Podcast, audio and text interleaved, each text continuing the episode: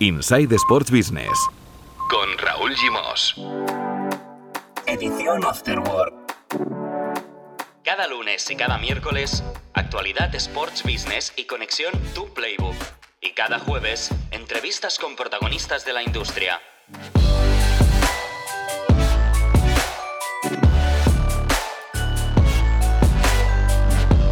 Hola, muy buenas, bienvenidos y bienvenidas a la edición Afterwork de Insight Sports Business, un podcast de Sports and Life. Sesión de Afterwork hoy con el director fundador de Tu Playbook, Mar Menchen, y con nuestro experto en marketing deportivo, Cristóbal Álvarez de Social and Sons, que hoy nos va a hablar, atención, de cómo marcas de lujo como Louis Vuitton o Valenciaga están entrando en el mundo del deporte y de los eSports para llegar a su público objetivo. Recordar que esto es un podcast trisemanal, lunes y miércoles, mano a mano con tu playbook, actualidad y análisis del universo Sports Business, capítulos cortitos de 20-25 minutos y los jueves, cada jueves, entrevistas potentes con personajes del sector. El jueves 25 de marzo vamos a entrevistar a Marcelo Ganman, periodista argentino responsable de la plataforma Big Data Sports. Hola, Marmenchen, muy buenas. Hola, ¿qué tal? ¿Cómo estamos? Oye, el otro día hiciste campana, eh, hablamos con tu compañero en el último episodio de Insight Sports Business, hablamos con tu compañero Álvaro Carretero del supercontrato de la NFL, fue realmente interesante, y sorteamos tu libro, Fútbol Inagosi, que le tocó a un oyente que se llama Miguel Ángel, Miguel, Miguel Ángel, y creo que ya el libro va, va camino de su domicilio, ¿verdad? Ya está de camino, está allí, está allí volando, o por como sea que vaya a correos, pero está, está de camino. Sí, es de Alicante, Miguel Ángel, o sea que igual ha ido por carretera, no lo sé, pero. Eh, por tierra. Sí, va de camino, Miguel Ángel, te llegará en breve, ya nos lo harás eh, saber. Y cuando tengamos novedades sobre la edición en castellano del libro de, de Menchen, que está teniendo mucho recorrido mediático, eh, porque esta semana leí artículos en La Vanguardia o en el periódico de, de, de Josep Martí, por ejemplo pues cuando tengamos noticias de la edición en castellano nos lo comunicas, ¿eh, Marc? Sí, sí, seré el primer interesado, o sea que no os preocupéis que cuando lo tengamos lo, sabremos todos. Oye, Marc, hemos recibido, antes de entrar en materia, hemos recibido un correo electrónico desde un oyente que nos oye desde Bruselas, desde Bélgica, que se llama Jonathan. Dice, vuestro podcast no es bueno, es lo siguiente, sois los putos amos de esto en castellano. Dice, perdona la palabrota. Tengo, eh, y hace algunas preguntas. Dice, su castellano es un poco justito, pero hace el esfuerzo. Dice, tengo una que marca de fútbol, Adidas o Nike. ¿Tienes más equipos en el mundo y de allí vende más de camisetas? Es decir, pregunta que si donde tienen equipos Adidas y Nike, venden más camisetas. Sí, ¿no? Por lógica lógicas que sí. Mm, por lógicas que sí, o sea, no por ciencia cierta de que, de que lo sepamos, pero imagino que sí, que donde tienen más equipos patrocinados las ventas son mayores que donde no, que donde no los tienen. Sí. Luego, dice, ¿el precio varía mucho de las camisetas por continente? Es decir, ¿vale lo mismo una camiseta oficial en Europa o en Estados Unidos o en África? Yo creo que, que, ajustan un poquito, pero tampoco tampoco te creas. O sea, al final, por al final la gente se no intentaría comprarla a través de otro país y, y demás. Claro. Y luego, una última pregunta. Dice, ¿el Citigroup está obligado eh, a estar con Puma en todos sus equipos satélites? Eh, mm, más que obligado es que ellos lo venden así en paquete para darle más valor al, contrato y de hecho el único que se queda fuera es el New York City porque como todas las franquicias y las de Estados Unidos ahí el contrato lo firma la, la competición y la MLS tiene con Adidas. Ah, muy bien, interesante, interesante. Bueno, vamos a, a la teca del, día. Hoy vamos a hablar de tenis porque en tu playbook habéis publicado novedades sobre el Godot 2021, el eh, Open Bank Sabadell, que bueno, eh, va a poder entrar público, eh, tiene acuerdos comerciales firmados con Cupra, con Orange, con Fonbella y bueno, va a parar un poco el golpe de, de la falta de ingresos, ¿no? Eh, pensamos que es año COVID, que aparte el Godot tenía una parte muy importante de, ingresos por ticketing, pero sobre todo el tema de las activaciones de los patrocinios en el, en el Village, eso, todo eso se, se pierde, pero eh, es verdad que, oye, que primer año que se cambia de IMG a Tenium y, buen estreno. Oye, Cupra, que claramente está haciendo una apuesta importante por, por el deporte, sobre todo con temas vinculados a la sostenibilidad, porque cuando se anunció con el Barça ya se llevó muy al tema de lo sostenible y con el Godot también lo llevan por ahí. Y luego Orange y, y Fonbella. Recordemos que el Godot normalmente manejaba algo más de 10 millones de euros de presupuesto. Este año serán en torno a 6, un poquito más. Y lo que sí que confían en el torneo es que con la reducción de, la bolsa de premios, pero también con los menores costes, en tanto que va a haber mucho menos público, por lo tanto no se tendrán que instalar seguramente las gradas temporales, etcétera, etcétera, etcétera, pues oye, al menos la viabilidad del torneo, que recordemos que es el único del circuito TP que organiza un club social, pues siga siendo viable. Y es la primera vez que lo organiza Tenium, ¿eh? después de muchos años hmm. de IMG como el organizador del torneo. Estaremos atentos a cómo va esta primera edición del Godó con, con Tenium. Y, eh, Marc, tema importante, un tema que seguimos aquí eh, cuando hay novedades, el tema de la Superliga, ¿eh? de la Superliga, de los planes también de la UEFA para hacer una Super Champions. El Financial Times publicaba este fin de semana que la UEFA se está acercando a los clubes de la ECA para avanzar en, su proyecto de reformar la Champions. Eh, ya había un, acuerdo en el Consejo de Administración de, UEFA Events, que es la que gestiona la, Champions League y todos los torneos de clubes de, de, la UEFA, que ahí está en el Consejo de Administración al 50%, por lo tanto los clubes pues eran informados y podían tener cierta voz en las cuestiones. Ahora directamente se está hablando de una participación en la, en la compañía gestora, por lo tanto sería un paso más en ese intento de que los clubes vean como propio eh, la gestión de la Champions, por lo tanto, recibir más dinero, por lo tanto, intentar ir desactivando todos los retos que puede suponer eh, el tema de una competición en paralelo gestionada por los propios clubes. Claro, es difícil saber cuánto más ¿no? van a poder ganar los clubes con este, con este plan. Bueno, yo creo que más, más que cuanto más es el, poder decidir, el tener decisión en qué mercado se venden los derechos, eh, cómo se comercializan los paquetes de, patrocinio, etcétera, etcétera. O sea, es más influir en, la gestión y si esas decisiones en las que puedan incidir eh, se traducen en mayores, en mayores ingresos, aunque yo creo que, que la Champions ya, digamos, está bien explotada comercialmente pero imagino que los clubes también quieren decir la suya y que si estás en el consejo de administración puedes incidir en el formato, etcétera, etcétera, etcétera. O sea, pasar de ser únicamente consultados a poder imponer parte de su visión en la toma de decisiones. Bueno, esto sin duda, Marc, eh, podría ser considerado como, una, como un triunfo de la ECA, ¿no? Desde que empezó, eh, em, empezó siendo un lobby y al final eh, los lobbies buscan unos objetivos y el objetivo era un poco este. Sí, exacto. Y ahora ya es, bueno, poco a poco ir ganando terreno y el problema es, oye, dentro de 10 años, ¿qué será, qué será lo siguiente que vayan a pedir? Bueno, pues eh, evidentemente estaremos pendientes de cómo evoluciona eh, ya sea la Superliga o la Super Champions. No sé, le llamo Super Champions para diferenciarla de, del otro plan, ¿eh? que era, como sabéis, al margen, de la, al margen de la UEFA. Pero aquí siempre hemos sostenido que al final lo de al margen de la UEFA serviría para que la UEFA se pusiera las pilas y es lo que estamos comprobando. Al final parece que vamos hacia ahí, ¿no? Sí, al final es apretar, apretar, apretar un poco, que me voy, que me voy, que me voy, para que, oye, para que al final te digan, no, lleva, no, quédate y te doy esto. Mm. Pues eso es lo que buscan. Bueno, y acabamos con un tema un poco más ligero, eh, y es que la Federación Española de Fútbol ha cambiado su logo. Ha abandonado el logo mítico de, Joan Miró y, bueno, lo ha adaptado a los nuevos tiempos, ¿no? Lo ha alguien podría decir que lo ha simplificado, pero bueno, eh, realmente es así. Ahora es mucho más simple, pero es que el, diseño actual, eh, con todas las derivadas que tiene, con, las redes sociales, con todo lo digital, lleva a este camino, ¿no? En el rediseño de, logos.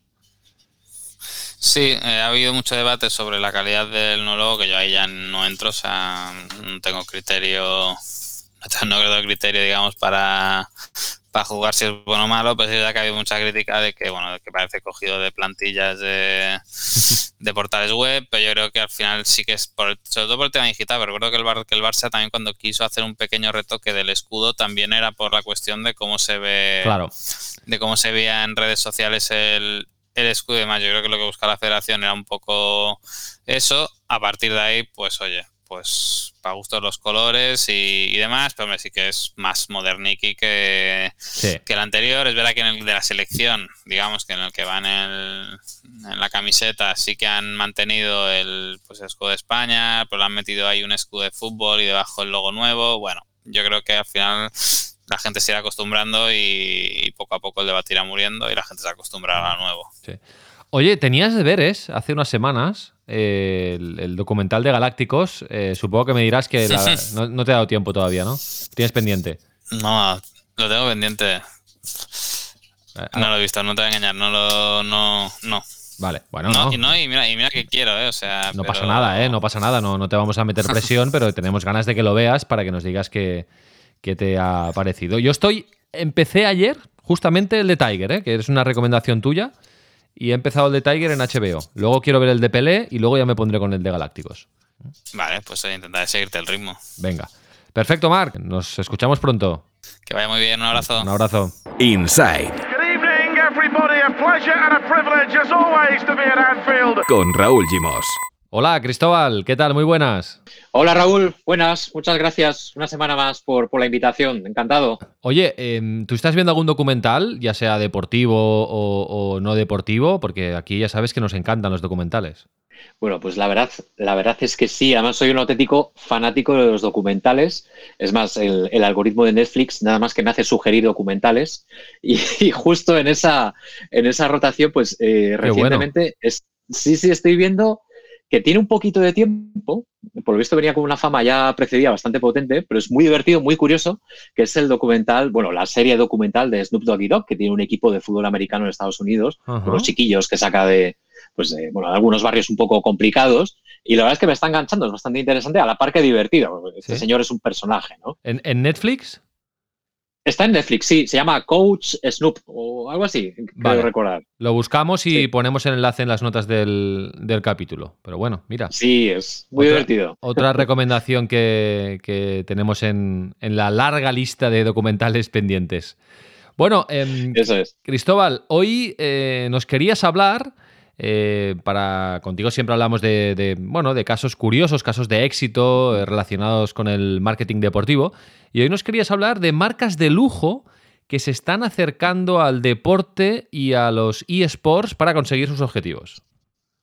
Eso es, sí. Y es que además, personalmente es algo no solo que me gusta, eh, que, también trabajamos a nivel global, sino que de algún modo también derriba mitos. A mí es algo que, me interesa mucho. Eh, oye, ¿por qué Louis Vuitton hace una colección específica para League of Legends? ¿no? Que parece que se nos escapa este tipo de datos, pero son espectaculares. No sé si eh, una de las colecciones valía, una riñonera valía unos 2.500 euros y se agotó de inmediato.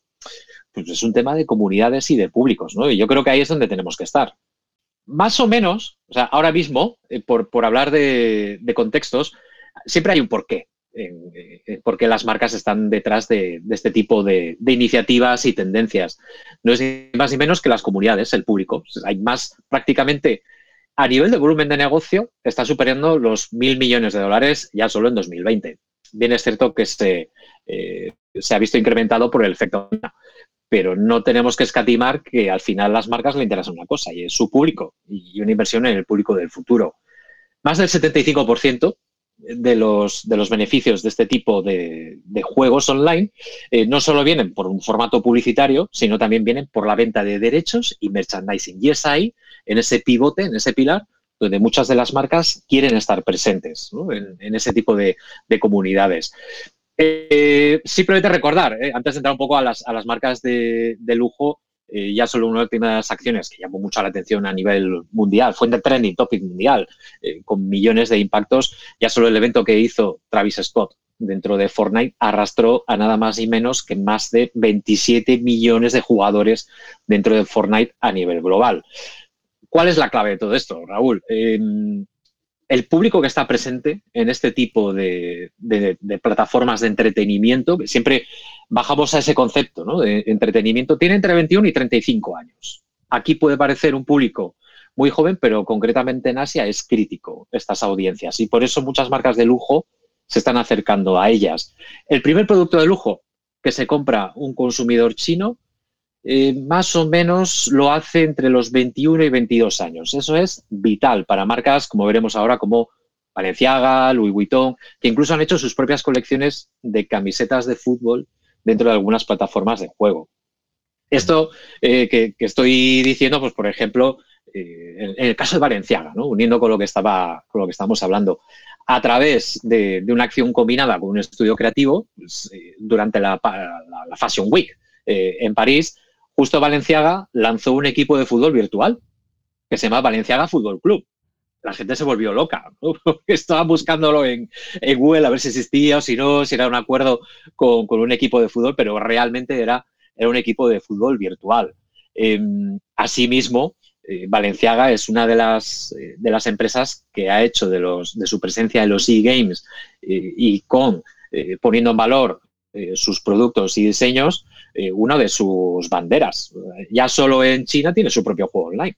Mm. Y también lo tiene aquí en Europa, ¿no? Ese tipo de, versiones. Eh, son movimientos que, vamos a ir viendo que van a ser acentuados poquito a poco. Claro, es que parece que sea una asociación algo antinatural, pero claro, es que al final las marcas tienen unos objetivos de, de público y si el público está ahí, pues aunque parezca antinatural, creo que no solo este sector de las marcas de lujo, sino que mm, al final todas las marcas van a acabar eh, de alguna manera pasando por ahí, ¿no?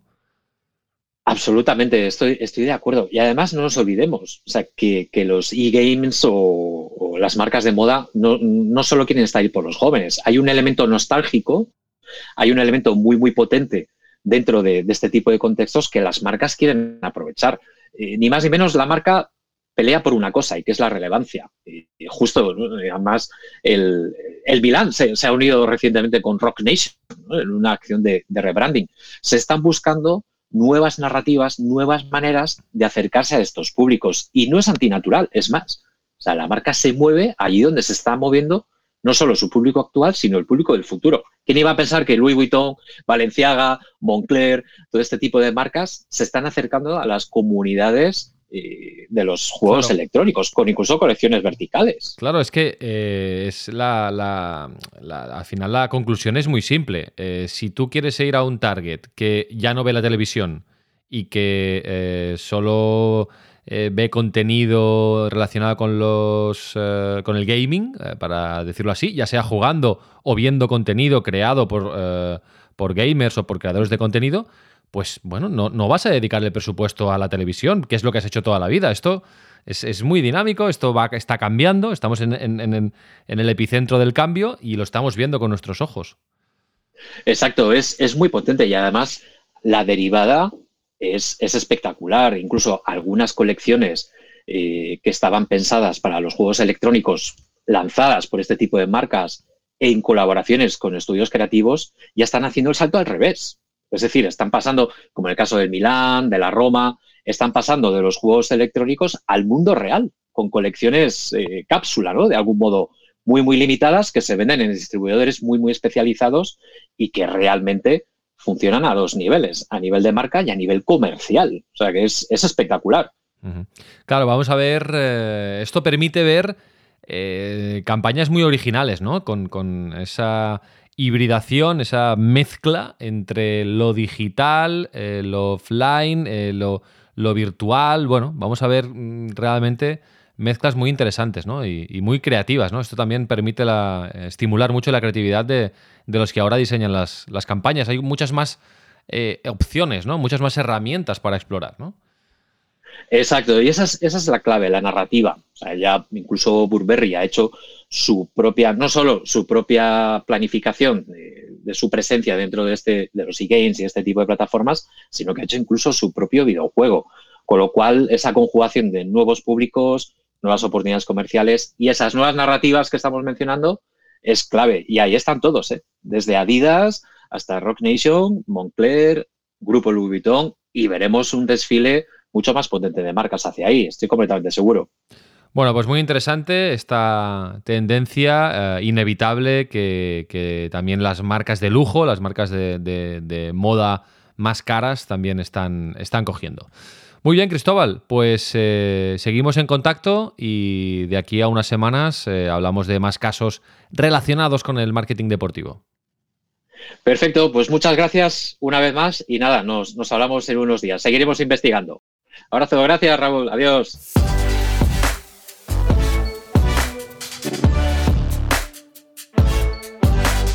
Inside Sports Business. Edición Afterword. Un podcast de Sports and Life.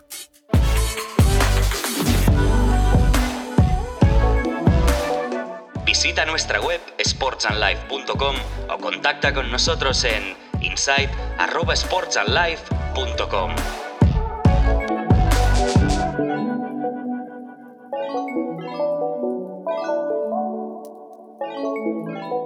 Nice to be in orbit.